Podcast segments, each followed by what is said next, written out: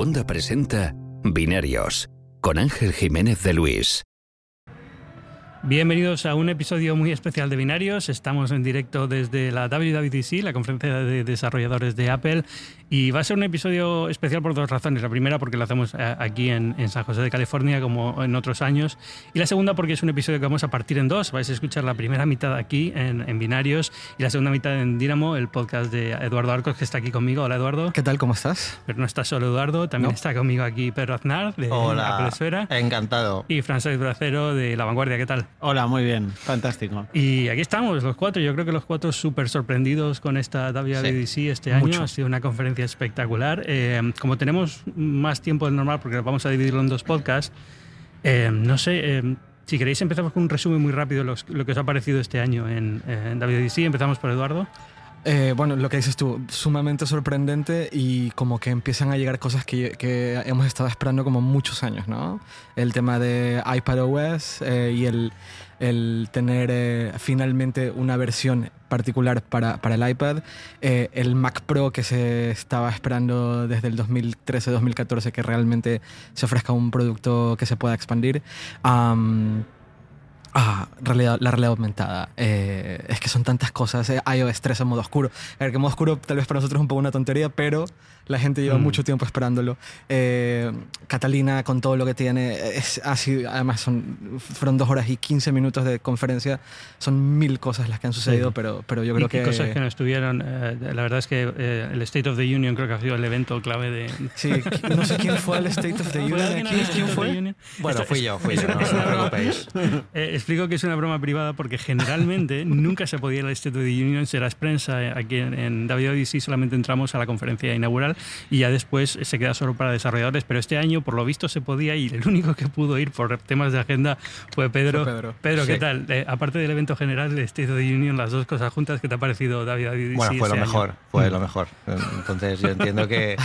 Pero, Nos hemos perdido la parte buena. ¿no? Parte buena. no, pero lo que comentábamos de que ha sido una conferencia, yo creo, abrumadora en todos los sentidos el Mac Pro, todos los cambios, iPadOS, yo creo que es básico. Veníamos hacia aquí para grabar y íbamos por la calle con el iPad viendo las novedades y estábamos casi emocionados viendo de todo lo que se podía hacer y todo lo que se va a poder hacer en el futuro. Pero yo también destacaría que estamos en la conferencia de desarrolladores, que han habido cambios importantísimos para la comunidad de desarrollo. Eh, vivir una keynote con la gente que desarrolla para ellos, bueno, para todas las plataformas de Apple, es muy emocionante porque te das cuenta de lo que realmente ellos esperan cuando aplauden, cuando ven cosas que pueden salir y son emocionantes. Es bonito estar cerca de como esa energía, ¿no? Sí, sí, e, e, Es, exactamente eso. Es un poco la energía que, que, bueno, tiene todo este lugar y toda la gente que acude a ella. Yo destacaría a nivel de desarrollador, aparte de lo que habéis hablado vosotros, Swift UI es la nueva interfaz para programar en, en iOS, en Apple Watch, eh, para iPadOS, yo creo que va a ser clave, ya no solo para los desarrolladores actuales que van a poder hacer aplicaciones más pequeñas, más potentes y más fácilmente, sino también para la gente que le asusta aprender a programar. Yo creo que con Francés también lo hablábamos ayer y decía, bueno, es que me apetece ponerme a programar hasta a mí con esto, ¿no? Yo creo que esa es la clave. A, mí esto me pasa en todas las conferencias y no solamente en la de Apple, en la de Google I.O. que estuve hace un mes, también salgo de esas conferencias diciendo, yo voy a, dejarlo todo y voy a hacerme desarrollador, porque es que es genial, o sea, todas estas herramientas, todas estas cosas, ese, esa energía que tienes, mm. ese, entusiasmo que ves en, tanto en el escenario como fuera en los asistentes, y es como, wow, yo quiero formar parte de esto. El, el vídeo de inicio de la Keynote, si os acordáis, estaban, bueno, pusieron un vídeo sobre los, los desarrolladores y cómo eh, la energía que tienes en el proceso de desarrollo. Salía la primera fase de la idea. La segunda fase es, esto no lo puedo conseguir. Y noches, café, madrugadas. Y de repente ocurre que lo consigues. pasa. Ese momento es cuando dices, esto es lo que, mm, lo que estaba esperando todo este tiempo. Y al final ese momento es un poco un, proceso mental que también te ayuda pues, a pensar, a relajarte. Lo puedes tener como hobby, no tienes por qué ser un desarrollador y tener una super aplicación. Puedes hacer una aplicación para, para tu tía, para tu hermana, para, para ti. O sea, es muy importante y además te ayuda también a comprender un poco todo lo que está pasando en el mundo, en el mundo Apple, que es mm. importantísimo incluso para el mundo de desarrollo, que siempre ha estado súper descuidado en temas de interfaces de desarrollo, en temas de ponérselo fácil a los desarrolladores. Eran casi como, bueno, pues unas personas que tenían que tener que saberlo todo y si no, pues que se busquen la vida. Aquí quien está ayudando a Apple, eh, a los desarrolladores a buscarse un poco la vida es Apple. Me parece súper importante. Y en esta conferencia yo creo que lo han dejado clarísimo. Ujú. Bueno, Francesc, ¿y tú? Sí, bueno, Pedro nos está ayudando a entender todo ese punto de vista que muchas veces nosotros no vemos, porque estamos, eh, estamos viendo solamente una parte, una parte de, la, de la realidad, ¿no? Como, como podría pasar en, en la filosofía griega antigua. No, lo- ah, yo querría dar un punto de vista un poco más periodístico en el sentido de que eh, ah, para mí ha sido abrumador. Porque estás dos horas y cuarto recibiendo inputs cada minuto Mm. diferentes que en cualquier caso y durante el resto del año siempre habría sido un titular. Ujú. Es decir, y cuando ya llevas tres o cuatro y dices eh, eh, eh, cada uno nuevo, te va sustituyendo lo que tú piensas que podría ser el titular principal. Sí. Al final tienes tantos que supongo que a ti, Ángel, te ha pasado igual, que ya no sabes ya. por dónde titular y dices, tengo que irme a buscar un titular muy general sobre esta abrumadora eh, Yo- avalancha de Yo novedades. ¿no? tengo la sensación, y todos los años me pasa, pero este año más que ningún otro, que podría salir de aquí escribiendo durante un mes sin Hmm. parar de cosas que se han anunciado, que parecen sí, sí. pequeñas, pero cuando pones a verlas en contexto son son enormes titulares. y tienen un, un impacto brutal en, en la forma en la que usamos los dispositivos, en privacidad, en cosas así. Pero bueno, hay que elegir, ¿no? Entonces, eh, yo quiero empezar el podcast, eh, vamos a dedicar binarios a hablar del Mac Pro, la pantalla, la famosa pantalla del Mac Pro, eh, las novedades de Apple TV WatchOS y luego pasamos a, a- el podcast pasará virtualmente al, al espacio de Dynamo de Eduardo Arcos. Y allí yo creo que hablaremos de iOS 13, Así de es. iPad, um, iPad, iPadOS. iPadOS y un poco en general todos estos anuncios de privacidad y demás. Perfecto. Entonces, em, Mac Pro. Bueno, o sea, Bueno, ¿qué ordenador sí, tengo- a tocar en la vida? tengo, eh, al jefe de infografía de La Vanguardia eh, que lleva años preguntándome cuándo van a sacar el nuevo Mac Pro, el, el de verdad, el de- Bueno, ahora ya no hace falta que, que cuando lo vea eh, le explique nada porque ya lo habrá visto todo, efectivamente, pero es que hay una comunidad de gente que necesita realmente mucha potencia, sobre todo mucha gente en el tema gráfico, y que por fin la tienen. Y esto no es para, para el usuario de la calle, es decir, yo no voy a necesitarlo porque trabajo con textos y alguna foto y algún vídeo, pero hay gente que sí que, que Sí, yo, yo creo útil. que esto es eh, el punto, ¿no? El Mac Pro es una máquina espectacular. eh, el que no haya podido verlo todavía, por favor, que vaya a, cualquier medio de comunicación de, los últimos, últimas semanas, porque ahí estará Mm. seguramente la foto y demás. Es precioso. Eh, Es precioso. Yo, a mí me gusta mucho, pero entiendo a quien no le guste también el diseño, porque es un Mm. poco de estos que te dan la cara, ¿no? De- De todas formas hay que verlo en directo, ¿no? hay que verlo en directo, es muy bonito. eh, pero y es también entender que, que... es utilitario en el sentido Sí. de que es una máquina que no es tan... A, a ver, en, en el en- en los términos de Apple todo tiene que ser espectacularmente bonito, pero entender que es utilitario y que Sí. lo que está hecho está Es- es diseñado muy- para... es muy práctico. Claro, para Eso disipar calor. Exacto, Hay una es, cosa- es- es lo que llaman el cheese grater, ¿no? El Ah, rallador de es, queso, el porque es todo queso, agujeros sí. por todos lados, pero eh, funciona muy bien para disipar el calor, que es lo que intenta. Ah, así es. Y es, es eh, a mí me parece precioso por dentro lo hables y es que le pasa lo que le pasó al Mac Pro original. ¿Recuerdas cuando sacaron el Ujú. Mac Pro, de- el, el primer Ujú. cheese grater que era Ujú. también de metal, que lo abrías y era precioso por Sí. dentro? Además, tiene una cosa que em, em, estos diseños nuevos de Apple suelen también marcar bueno, algún tipo de recuerdo hacia los, los modelos anteriores. En este, en las fotos yo creo que en algún vídeo nuestro seguro que ha salido o lo hemos visto por ahí, eh, arriba tiene como eh, tiene un circulito que tú lo giras, es un, es un asa y luego lo subes y esa imagen a mí me ha recordado tremendamente al G4 Cube, Mm, sí. que es un Es, mítico es verdad. Tienes dentro de la compañía Sí. y dejas a la vista todo el interior que Mm. por dentro es una auténtica obra de ingeniería. Yo Esperemos que no venga con ninguno de los problemas. Pro, bueno, Ojalá el, el problema que tuvo el Cube precisamente fue el que ha tenido el Mac Pro antiguo. exacto. Claro, la disipación de calor y el Exacto. tamaño para hacer actualizaciones. Exacto. Por eso en directo, eh, cuando te fijas en los, en los agujeros que tiene la, la- lo que es la carcasa, te das cuenta que al final eso es para que el calor converja de forma que luego circule a través de toda la carcasa y no haga mucho ruido, porque al final el ordenador tiene que ser silencioso en Eso los es. estudios. Eh, Lo, lo bueno de este ordenador es que es bastante silencioso, por lo que dicen, lo que hemos podido escuchar nosotros en la, en la zona demo, que evidentemente había Mm. ruido y no era fácil eh, evaluarlo, pero lo puedes tener bajo la mesa y hacer el mismo ruido que un iMac, básicamente. Eh, del ordenador, sinceramente, yo creo que no van a caer en el fallo del, creo, eh, vete a saber, ¿no? Pero el del Mac Pro anterior, que es que le faltaba poder de disipación de calor y le faltaba expansión, ¿no? Y este lo tiene todo, tiene 8 PCIs, y tiene, le puedes meter hasta un 1,4 terabytes de memoria RAM, le puedes poner un procesador de 28 núcleos. es una barbaridad. repítale- repite lo que has dicho porque nosotros cada vez que lo decimos eh, no nos lo acabamos de creer. Es que, es que 1,4 terabytes. Eso. Yo me acuerdo RAM. de estar en la Sí, sí, sí, Keynote, sí, creo sí, que sí, estaba sí, Ángel sí. a mi lado y le dije, ¿ha dicho RAM o ha dicho dicho disco A, mí- a duro. mí me lo dijiste a mí. A y, ti. y yo tampoco, yo, yo te estaba como, ¿era Eh, RAM no o, o- almacenamiento?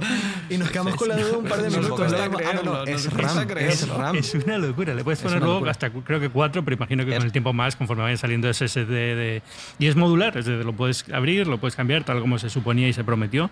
Eh, las cosas son fácilmente modulables como en un PC cualquiera, eh, con algunas cosillas que vamos a comentar ahora, porque evidentemente, por ejemplo, para vídeo... Nvidia sigue teniendo algunos problemas con Apple aquí, no va a poder poner, puedes poner tarjetas de Nvidia, pero tenéis que abrir en Bootcamp, cargar Windows para usarla, porque en Mac todavía no hay drivers. Eh, pero bueno, es, modular hasta el punto que prometieron y es cierto que se puede cambiar las cosas. Em, de hecho, si queréis hablamos de lo de Nvidia, porque yo es algo que quiero comentar, porque sí que eh, es evidente una de las cosas que casi todos los desarrolladores me han preguntado, desarrolladores, la gente que trabaja en vídeo y tal me han preguntado, ¿qué pasa con Nvidia? ¿Qué pasa con Mac Pro?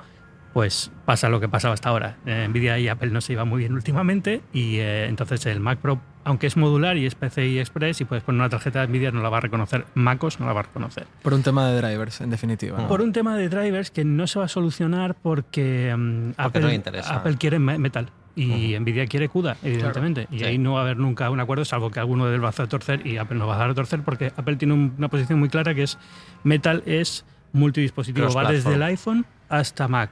Eh, CUDA es un sistema propietario de Nvidia que solamente es programar para Nvidia y las tarjetas de Nvidia nada más, con lo cual es- va a ser una batalla un poco rara que a lo mejor se soluciona algún día, ojalá, pero mientras tanto a ti. Pero aún así, yo creo que el- mm, pusieron el- dieron un golpe en la mesa Mm. con las tarjetas gráficas de este, de, esta, de este ordenador, se pueden poner dentro de un módulo especial con disipación pasiva y demás, y, y llegan a tener 56 teraflops de... Barbaridad. es, que, es imaginar. Es muy 56 fuerte. Eh, de- yo titulé porque el ordenador más potente del mundo y todo el mundo dice, "Ah, hay ordenadores más potentes. Eh, Sí, superordenadores, pero eh, para tener en, en una mesa 56 teraflops es que te vuela Una la cabeza barbaridad. lo que puedes hacer con eso. Es Una. Yo, yo me acuerdo de estar en la Keynote y empezar a ver mm, eh, cifras. Vimos primero la RAM, luego vimos los teraflops, luego, luego vimos la capacidad. O sea, Luego era, la- era un. la- pero, pantallas, la cantidad de megapíxeles. la- era, era una barbaridad. Sí, porque luego las tarjetas modulares que han sacado, ya han sacado algunas, Apple ha sacado algunas, ya han anunciado algunos fabricantes otras, es decir, va a haber tarjetas modulares especiales para este equipo, a pesar de que pueden usar PCI Express normal, ¿no? Pero eh, ha sacado la Afterburner, esta, Afterburner. Que te maneja 8 3 streams de eh, 8K De 8K. sin inmutarse, 12 streams 4K sin inmutarse en, en ProRes, es como, Mm. wow. Sí, sí, sí, sí, sí. la Es, una, leche. es una barbaridad, sobre todo también porque han sabido contener muy bien toda la potencia gráfica, la disipación de, color, de calor. De nuevo, ellos han- se han dado cuenta que es muy importante porque eso hace, es una cosa que impacta en el rendimiento también que consiguen y al final toda la arquitectura que han conseguido le han hecho para que mm, sea un único núcleo, un único gran ordenador que consiga, bueno, pues que sea muchísimo más fácil hacer eso. Hay una cosa muy chula en, en la demo que nos hicieron ayer del, del Mac Pro. eh, dijeron que bueno, toda la arquitectura está pensada para que no tengamos que preocuparnos de dónde conectamos las tarjetas. Si quitamos un Afterburner y dejamos la tarjeta gráfica normal, y es que las, los puertos PCI Express que están justo arriba donde está la andela que lo abres, van conectados directamente al subsistema gráfico. Y es el ordenador, la arquitectura de hardware, la que se encarga de decir, vale, ¿qué tarjeta gráfica tengo ahora eh, puesta? ¿Tengo el Afterburner o tengo la normal? Entonces directamente tú conectas el monitor arriba y no tienes que conectarlo directamente a ninguna tarjeta gráfica por detrás, ni ir Eso es cambiando. increíble. Eso es increíble. Es genial. Y evidentemente todo esto es súper específico para profesionales muy Sí. avanzados. Este es un equipo pensado para estudios de cine, para, para gente que necesita realmente una potencia Mm. gráfica brutal que no se le da al iMac Pro. Mm. Que por cierto, el iMac Pro, eh, mucha gente ha preguntado, la- lo que yo sé, por lo que sé, van a seguir con él y va a seguir Sí. actualizándose y demás, sigue en la línea de producción, no va a cambiar nada, o sea, Apple sigue con esa parte. Es verdad que queda un poco un hueco enorme ahora entre el iMac Pro y esta máquina, Sí. es un es. espacio enorme, pero esta máquina parte a partir de los 6.000 dólares, han dicho, Eh, esta es la configuración básica, imaginaros lo que va a costar cuando le metas 1,4 terabytes de RAM, si quieres ponerlo al máximo va a ser una locura. Por ahí si decían unos ponerle ruedas, 32 mil dólares. Puede ser Eh, fácil. Pero me sigue pareciendo barato. Hombre, a ver, son precios, son una locura de precios cuando lo piensas como consumidor, son precios normales cuando lo piensas como un estudio de Claro, profesional. exactamente. Sobre todo si tienes en cuenta que viene de un único fabricante, no tienes que estar luego falla algo, tienes que ir al fabricante concreto que te vendió esa parte solo. O sea, es, es, es- Eso, es una eso. proposición muy buena. Exactamente. No tengo duda que van a vender un montón a ese tipo de cliente, Por pero supuesto. no es el cliente al que estamos acostumbrados a ver. No es un nosotros. dispositivo que va a estar en tu casa a menos Eso que te es. dediques a hacer eh, para hogares muy contados. Sí, sí, sí, van a ser sí. Brownlee. Claro, exactamente. Aquí lo que pasa que la diferencia entre Apple y las demás compañías que tienen que venden este tipo de super ordenadores es que Apple te monta una conferencia y una keynote para enseñártela como si fuera un dispositivo estrella y los demás actualizan su página web. Claro. Pero hay, hay estaciones de él que valen 160 mil dólares. Lo vi, lo vi ayer, en tu- eh, justamente vi un tweet, un- una captura de pantalla que me cruzó por Twitter de Sí. una persona que había configurado una estación de trabajo de Dell y que había llegado a ciento y pico mil de Exacto. dólares. Es- es- es- esto así. Sí. ¿Y tenía ruedas o no tenía ruedas? No tenía ruedas. Eso, y era un poquito feo. Se venden como accesorio, por cierto, sí, las ruedas del Mac ¿Sí? Bueno, todo es un accesorio Las, Mac Pro. las podrían Sí. regalar, ¿eh? por eso. Hablemos de accesorios, ya que estamos. Y um, evidentemente vamos a hablar del, del monitor. Que es una pasada de una pero es que es pasada. todavía más exclusivo que ordenador. De verdad es que hay que verlo, ¿eh? hay que verlo en persona. Eh, Es brutal. Os voy a preguntar, ¿creéis que se cometió un error de comunicación al anunciar el precio y luego decir que el stand era Oh. 1000 aparte? Sí, yo lo había Mm, puesto sí. junto. ¿Junto? Porque, o sí, decir, y te debo un descuento si no quieres el stand y quieres un monitor por de esa, ejemplo, exacto. barato. sí, por ejemplo. Mm. Sí, porque eh, enseguida empezó a salir gente diciendo, pero una peana vale mil dólares. Esa peana probablemente sí. O sea, Con ese material. porque tiene un margen muy Además, y el bajo para y el, seguro. meca- y el- el mecanismo Sí, que tiene para subir, bajar, Sí, no, inclinar, es- no es nada, no es nada sencilla la peana. eh, Desde el punto de vista de la ingeniería, es un bloque de aluminio bastante grande, pesado y, y bueno. Eh, hay un margen bueno para Apple, imagino, pero no es tan grande como la gente se cree. O sea, Mm. probablemente esté, pues, no sé, Mercado de 30 o peanas. 40%. Ayer estábamos hablándolo precisamente. Sí. Buscamos peanas por internet, a ver cuánto valen las profesionales. Pues habían de, de 500 a 600 euros ya tienes peanas. Sí. Que tú cuando, Yo no sabía que existían ese precio. Digo, Sí. qué barbaridad. Pero bueno, te compras este monitor y después comprar una peana más barata. a nivel Sí. profesional necesitas tener... A ver, suena, suena obvio, pero es que esto es así. Necesitas tener una peana que realmente sostenga y que, y que funcione y que te dure 5, 10, 15, Sí. 20 años y no estés y la cuestión es esa, como es el mercado profesional está muy dividido entre gente que tiene montura BESA ya eh, Claro. para, otros monitores que tiene anteriormente y lo único que necesitas es el monitor. La, la, propo- la proposición de Apple es esto es tan modular como el ordenador. Nosotros te vendemos la pantalla y luego le puedes poner una peana, le puedes poner un BESA, le puedes poner lo que necesites para tu workflow típico. Mm. Que yo creo que habría sido mejor hacerlo así, es decir, cuesta, cuesta 6.000 dólares y si no quieres la peana porque ya tienes otra solución, te la rebajamos a, a 5.200 o lo que sea. Mm. Eh, pero claro, como lo anunciaron, como lo anunciaron, la sensación de la gente pues están cobrando 1.000 dólares por una peana y la peana es muy bonita, pero es verdad que 1.000 dólares es una pasada. A ver, la pantalla, vamos a dejar ya el tema de los No, no, hay accesorios. una, sola- una cosa más con la peana que Ah. creo que también fue un error de comunicación Ujú. y es haberla puesto. Cuando estábamos en el área de demo, la peana estaba en una mesa sola. Sola. Sí. Mm. Funcionaba con lo de la realidad aumentada, pero hubieron decenas o centenas de fotos de la peana sola. Y yo creo que eso causó un poquito de rechazo Mm. de cara, de Sí, cara la al sensación público. de mira a esta Claro. gente que cree que esto es una obra de arte. Aquí tomándole sí. fotos a una peana, que cuesta No. mil dólares además.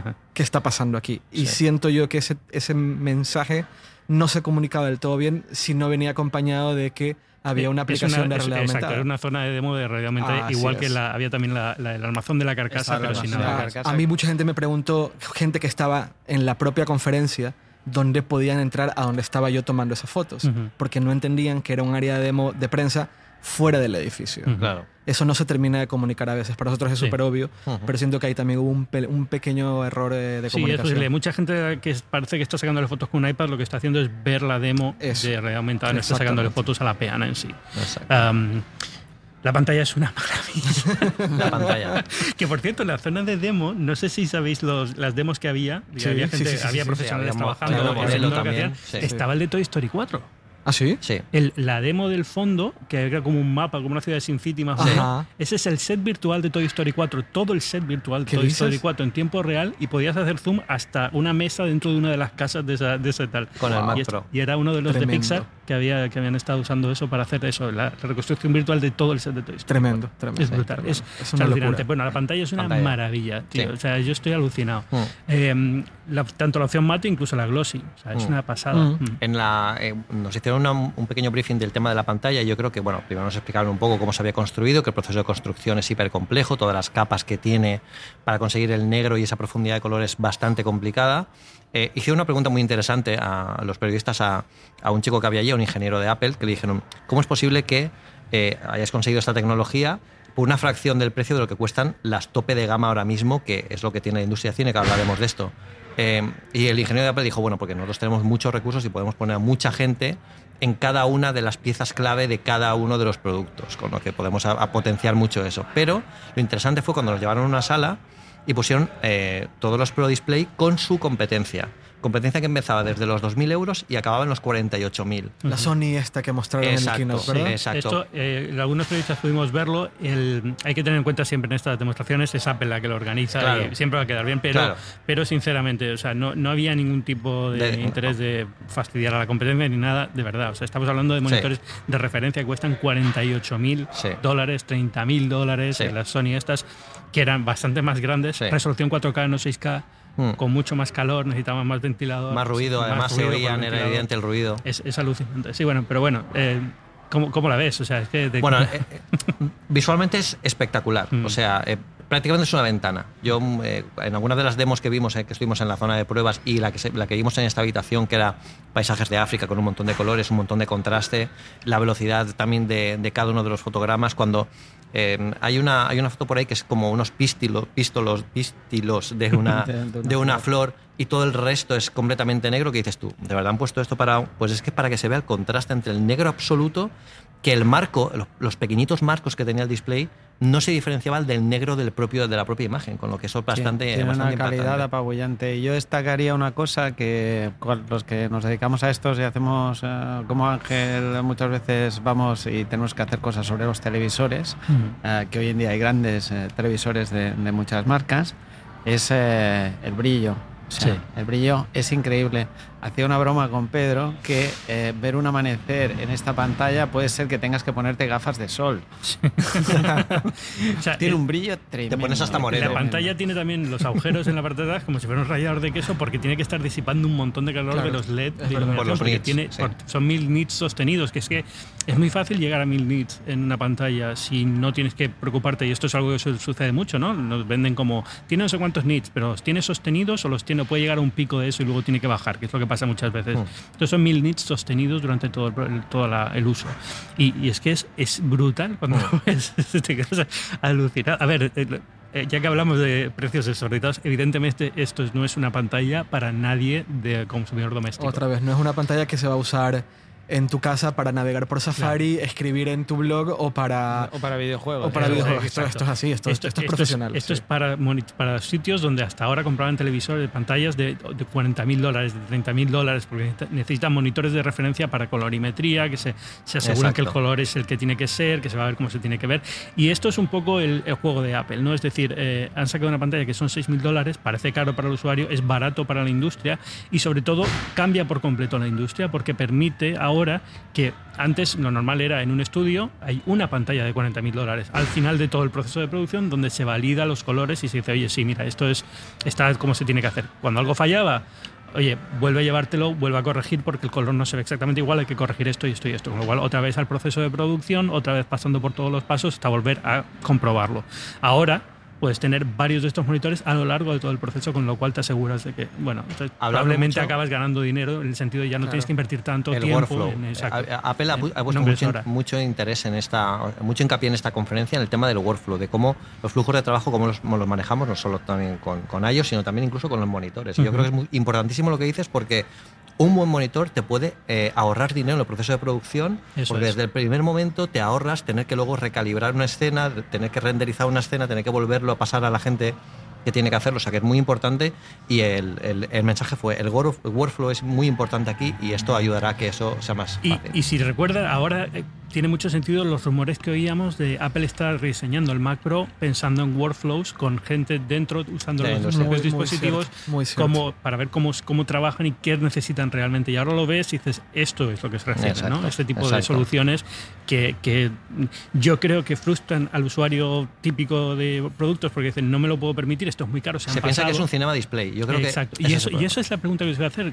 ¿No creéis que hay hueco todavía para que. Apple lance un Cinema Display? Claro. Porque la sensación es, me quiero comprar un Mac Mini, pero ¿qué monitor le pongo? Sí, y, y está esperando acuerdo, a que saliera este y es como, este no es, evidentemente. Lo preguntamos. Cuando, yo cuando acabé mi briefing de, de las pantallas lo, lo- lo preguntamos y Apple nos dijo que bueno, ellos crean esta nueva tecnología que evidentemente al principio es cara, compleja de producir y solo para determinados modelos, pero que a partir de ella, eh, en el futuro, pueden llegar nuevas derivaciones o nueva implementación mucho más sencilla de construir, de producir, y que por supuesto puede dar eso, o incluso también, porque no un iMac Pro del futuro con este tipo de pantallas. Sí, eh, mm, la verdad es que sería una maravilla. Pero Yo sé que en algunos ámbitos de, de, video- de produ- de profes- profesionales de, de video estaban aplaudiendo rabiosos por cómo se reduce la escala de precios para tener acceso a, a- a pantallas de nivel muy profesional a una fracción del precio de lo que tenían antes. O sea, hay un- la escala de precios es completamente distinta.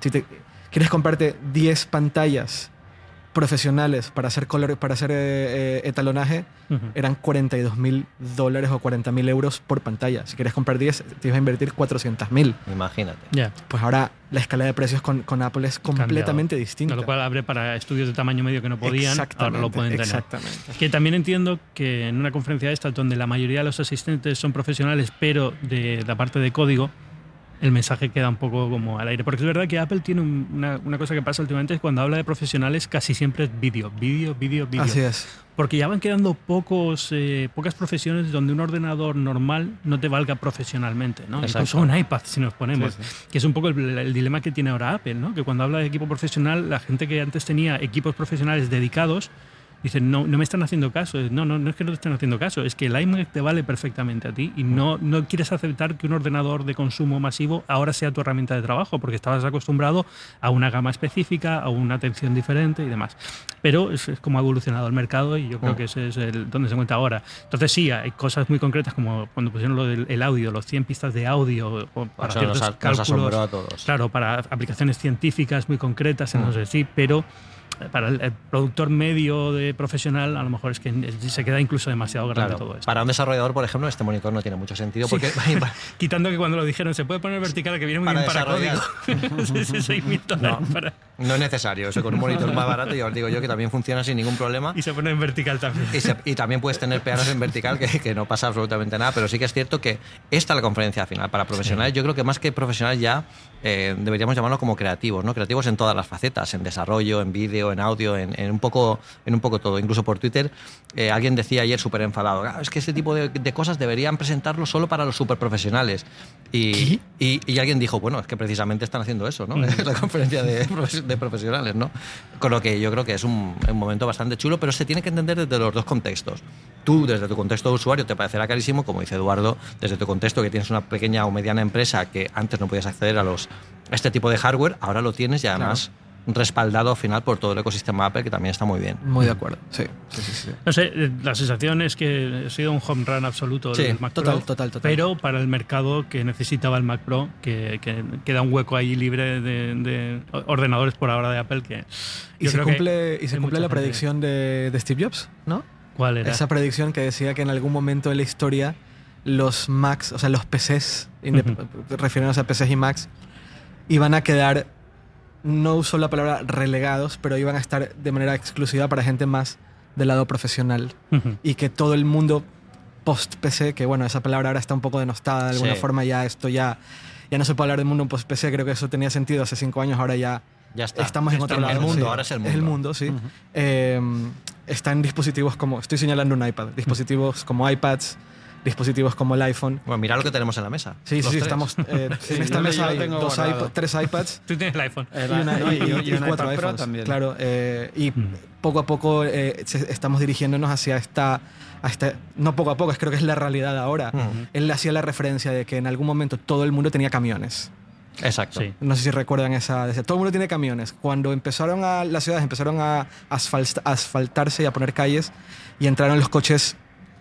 Eh, entonces los coches se empezaron a popularizar y dejamos de pensar en los, en los camiones como el, el coche, ¿no? Sino que ahora tengo este, este producto que, donde se, pre- se, se, se premia la innovación, se premia que sea bonito. Mm. Él lo comparaba con, con esto. Sí, ¿no? Esa- y- perdona, pero es Mm. que esa reflexión es muy interesante Sí. al hilo de cómo ha evolucionado la Apple a la hora de marcar el camino. A Steve Jobs le gustaba mucho una cita de Henry Ford, eh, no sé si la sabéis, que La eh, cuando le preguntaron, sí, eh, ¿por qué no tiene más en cuenta la opinión de sus clientes cuando fabrica un coche? Y él dijo, porque si lo hiciera, lo único que tendría que poner es un caballo más rápido. Es decir, que hay que decirle a la gente, digamos, por dónde pueden ir las cosas y enseñarles cosas que les pueden ser útiles. Sí. Un poco era esa la reflexión. Sí, el- a ver, sigo pensando que había mucha gente que esperaba un Mac Pro que fuera más de consumo y menos profesional. Se llama iMac Pro. Sí, Sí, se es el llama- iMac pero, es- Pro. es- pero lo que quieren es algo que no sea todo en uno y que pueda, No, que se pueda actualizar, Entonces, ahí, ahí sigue habiendo un hueco que entiendo que hay mucha gente que le gustaría que existiese. No sé realmente cómo de grande será el mercado. Imagino que Apple esto lo estudia bastante antes de lanzar un producto y si dice, lo lanzamos, todo el mundo aplaude y nos lo compran tres de los que aplauden porque el resto Eh, está ya claro. otra cosa. Está Me llama la atención que no hayan hecho más énfasis en el tema de la modularización por medio de Thunderbolt 3. ¿Estoy en lo Mm. correcto? Sí, ¿Sabes? sí, sí, las, sí. cajas, las cajas sí. externas. Pero que, es que una caja externa para este Mac Pro. No, no, no, me refiero para el, para el, para el iMac Pro. Ah, bueno, a eso sí, me refiero, sí, sí, a- sí, a, hacer sí. más énfasis Sí. en que... En su momento se hizo y cuando Claro. lanzaron el iMac Pro lo hicieron y yo creo que un poco la promesa ha quedado ahí, pero, pero a falta de que todo el mercado llegue, porque ahora ya, bueno, ya por fin este año Thunderbolt 3, digamos, se se ha implementado en el estándar USB-C, con lo cual ya, ya sí es una realidad, ya yo creo que ya hemos pasado esa etapa mala en la que sí es USB-C, es Thunderbolt 3, pero todavía no hay accesorios, ya está claro dónde es el futuro, ya está Sí. claro por dónde viene, y Thunderbolt 3 se ha convertido en el- la evolución del estándar USB, con lo cual ya vamos a ver ese tipo de soluciones no solo en Mac, sino en todo tipo de PCs, con lo cual ya será lo normal. ¿no? Ya se empezará a entender como la lo normal de un ordenador es que le puedes conectar algo por USB-C y lo amplía de una Y forma... lo, exactamente, yo creo que eso es muy, muy, muy válido de Sí. cara a muchos creadores que no necesitan un Mac Pro y que tal vez no necesitan un iMac Pro, pero que tienen un MacBook Pro potente, es. le conectan uno de estos módulos externos y tienen acceso a mucho poder de Y procesamiento para decía, renderizar. Hay, por hay- ejemplo. hay mucho profesional que todavía no acepta ese tipo de soluciones porque está acostumbrado a un workflow que era muy diferente y no sabe que ahora con un MacBook Pro conectado a USB-C a una pantalla externa a lo mejor tiene una solución que es igual de buena o mejor de lo que hubiera tenido si hubiera tenido una máquina modular de desktop especial y demás. No, no sé, el mercado tiene que evolucionar, Apple va un poco más rápido siempre, le pasa factura a veces. Yo creo que este ordenador, quitando que es carísimo y evidentemente es para un público muy específico, y yo creo que la gente se ha quedado un poco con ganas de que fuera menos caro y más para ellos, pero, Mm. pero es una máquina, o sea, es una maravilla de Es máquina, tremendo. es, sí, es tremendo, Sí. y es un puñetazo en la mesa. Dos cosas antes de, de irnos y pasar a, a Dynamo, y es, eh, eh, quiero hablar un poquito de WatchOS y quiero hablar un poquito de, de Apple TV, eh, porque fueron las dos primeras cosas que se anunciaron en la conferencia, son ac- actualizaciones muy pequeñas, pero yo creo que con cosas interesantes. Eh, tvOS, que como va a depender mucho de- del servicio de televisión que lancen de Apple TV Plus cuando llegue en otoño, pero anunciaron el eh, cambio de interfaz para poder tener varios usuarios múltiples y soporte para mandos de Xbox y- Aplauso, aplauso, y en ese PS4. momento. Tremendo, Súper aplauso tremendo. porque es Hubo, verdad hubo que... más aplausos para Claro. PlayStation por eso. PlayStation va ganando. el- el- el- el nivel de Evidentemente. aplausos. No creo que necesitáramos No. eso para confirmarlo. Pero, pero yo creo que está Sí. muy bien porque es verdad que a la parte de juego en Apple TV siempre le falló un poco la del mando y por fin tiene una historia cla- clara, que contar.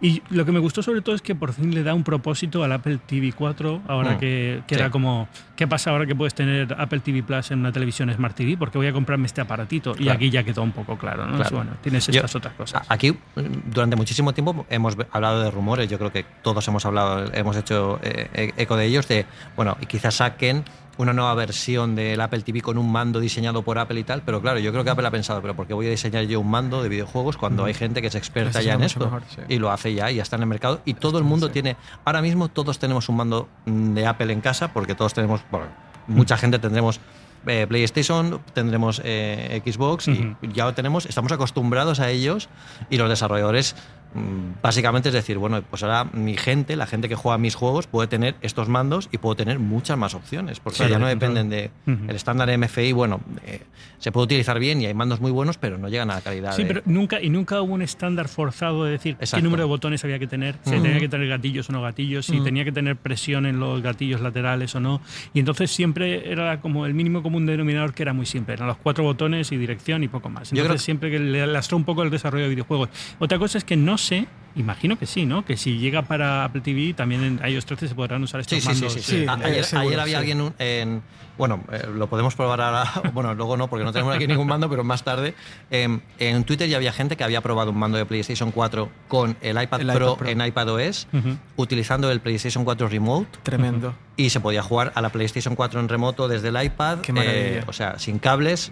Qué directamente. maravilla, qué maravilla. O sea que qué sí. maravilla. Y de WatchOS, WatchOS. pues muchísimas novedades de salud y entre ellas algunas que estábamos esperando, que eran la del ciclo menstrual, que era- o sea, se había comentado ya bastante Sí. que iba a llegar, Así y la es. aplicación de salud rediseñada, que eh, la verdad es que el- los modos la hemos visto. muy es bonita. Muy bonita, preciosos los gráficos Sí. y demás.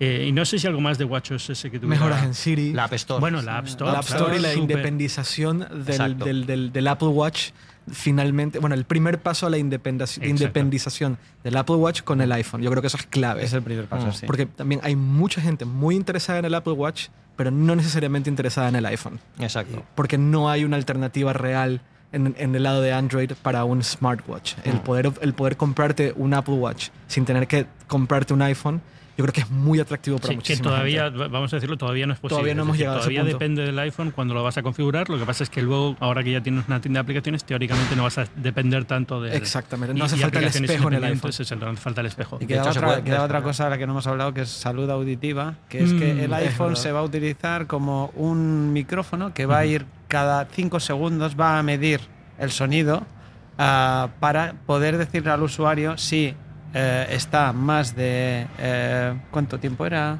Eh, Eran durante, durante un periodo de. eh, coges tres samples, horas, sí, coges samples de horas 5 aproxima- segundos durante 3 horas. Si durante ese tiempo hay un grupo de samples que se van de los decibelios acordados, que además puedes establecer con mínimo y máximo, entonces te muestra una alerta y te advierte de que puedes tener un problema a largo Vete plazo. del concierto que. Exacto. 20, No, lo 20 bueno- minutos con bueno más de es 90 que- decibelios te empiezas Sí. a quedarte sordo, te lo Sí. advierte, por ejemplo. Sí. Lo bueno es que luego tienes una gráfica que puedes consultar incluso por meses. En la app de salud eh, puedes ver por meses eh, o por semanas o por días eh, dónde has estado en los picos más altos y más bajos de ruido. Es decir, sabrás cuándo has estado en un periodo en el campo. Eh, cuál es el nivel de ruido normal que tienes y cuando has estado en la ciudad cuál es, ¿no? Claro. Eh, bueno, pues no sé, a lo mejor eso nos ayuda a saber si tenemos que ir un poquito más a... Sí, pero a sitios eh, más eh, son tranquilos. estas cosas del Apple Watch que nos ayuda a saber cosas que no sabíamos antes. Y eso es lo, buen- lo bueno y del lo Apple bueno es que solo lo- lo del usuario, es decir, Ah. esto no, no se queda para Apple. Bueno, Eh, le- bueno, la privacidad además, ha sido uno de los. Yo creo que privacidad lo hablaremos más adelante en las el podcast de Eduardo, pero, pero sí, es uno de, los, de las claves y esto es lo bueno, ¿no? Que este tipo de cosas está cogiendo samples de audio eh, aleatorios, pero no los está ni procesando, solamente está viendo el Ni volumen. agregando, Y ca- y cada ni cinco se- contextualizando. exacto, Claro, se cada cuenta. cinco segundos impide que puedas tener ni siquiera la sospecha de que estás grabando es. una conversación Ujú. estás grabando. Sí, no. Por cierto, que el no Apple Watch tiene grabadora de voz ahora. Que está muy- Maravilloso, maravilloso. Bueno, yo- yo Porque el micrófono del Apple Watch es muy, muy bueno. Y Sí. por favor, una cosa súper chula del, del nuevo Apple Watch, la calculadora. La calculadora. Es muy retro y lo que queráis, pero es que además lleva una opción que tú le pones un precio y te lo divide entre las personas de la cena. Sí. Ya está, se acabó tener que hacer cuentas abstractas como Pero, Sí, pero sí. ya, sinceramente, todo el mundo saca el teléfono para eso. No, pero ahora Es pero más, no es, es más rápido, Claro. es muy rápido. A mí lo que me, seguro, pero lo que me preocupa de esto, o le pides a Siri que lo haga, pero la, la- la- es que, por ejemplo, estas cosas como la calculadora o la tienda de aplicaciones en la interfaz del Watch es muy pequeña. Sí, eso sí. Y entonces yo creo que, por ejemplo, la tienda se queda muy pequeñita. Sí. Tienes una versión, puedes tener en la aplicación del Watch, tienes también la App Store acuerdo, de- sí. de- para el Apple Watch. Y lo que pasa es que hay una diferencia, que es lo que nos han contado en el briefing. Em, si te descargas la aplicación desde el Apple Watch, solo se descarga la versión independiente, si hay versión independiente en el reloj. Eso es Ya. Y si importantísimo. lo haces desde súper, súper importante. eh, Sí. iPhone eh, tiene las dos Las dos versiones. claro. O sea que puedes tener, puedes verlo directamente en el, en el iPhone, la versión completa y lo ves más cómodo.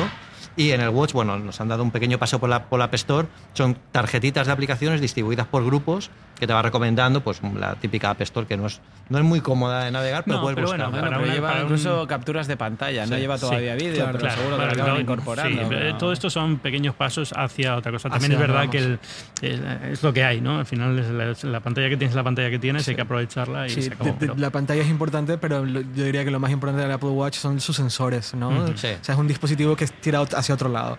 Que, hay una parte del Apple Watch que no hemos contado justo antes de acabar el programa rapidito, que es que también se ha abierto mucho el desarrollo dentro de Apple Watch, que Sí, era súper limitado y por fin empieza a abrirse más. Yo creo que es lo que estamos viendo es eso, es los primeros pasos de, el- de la evolución hacia un Apple Watch Mm. completamente independiente como dispositivo único, Mm. que, que llegará a lo mejor en 3, 4, 5 Así años, es, cuando, así cuando es. pueda llegar y ya la batería no sea un problema, cuando ya- exacto. Entonces eh, es, es eso, es el principio, los primeros pasos de una historia que todavía está por contar. Y además los desarrolladores lo tienen súper fácil para hacer aplicaciones independientes. Hicieron una demo y es simplemente marcar un checkbox. Es decir, independiente del iPhone, no necesitas el iPhone. Y ya lo tienes. No Catalyst. que hacer Exacto, no tienen que Tremendo. hacer historias ni cosas raras, lo, lo marcan y ya es independiente. Increíble. Pues eh, a los tres, muchísimas gracias por estar aquí en Binarios esta semana. Eh, como os decía al principio, esto no acaba aquí. Ahora vais a vuestro cliente, a vuestro programa de podcast y buscáis Dínamo de Eduardo Arcos, que seguro que lo tenéis ya en la lista y si no lo tenéis en la lista, muy mal. Tremendo crossover. Tremendo crossover. Esto es mejor que el, el Podcast Cinematic Universe que tenemos aquí. Y, y entonces vais a escuchar la segunda parte de este, de este programa en el que vamos a hablar de iOS 13, de, iPadOS. eh, de macOS y de iPadOS. Muy bien. ¿De acuerdo? Y bueno, y privacidad y todas estas cosas relacionadas que hay muchísimo que contar. Muchísimas gracias por estar aquí. Y nada, nosotros nos escuchamos la semana que viene. Hasta luego.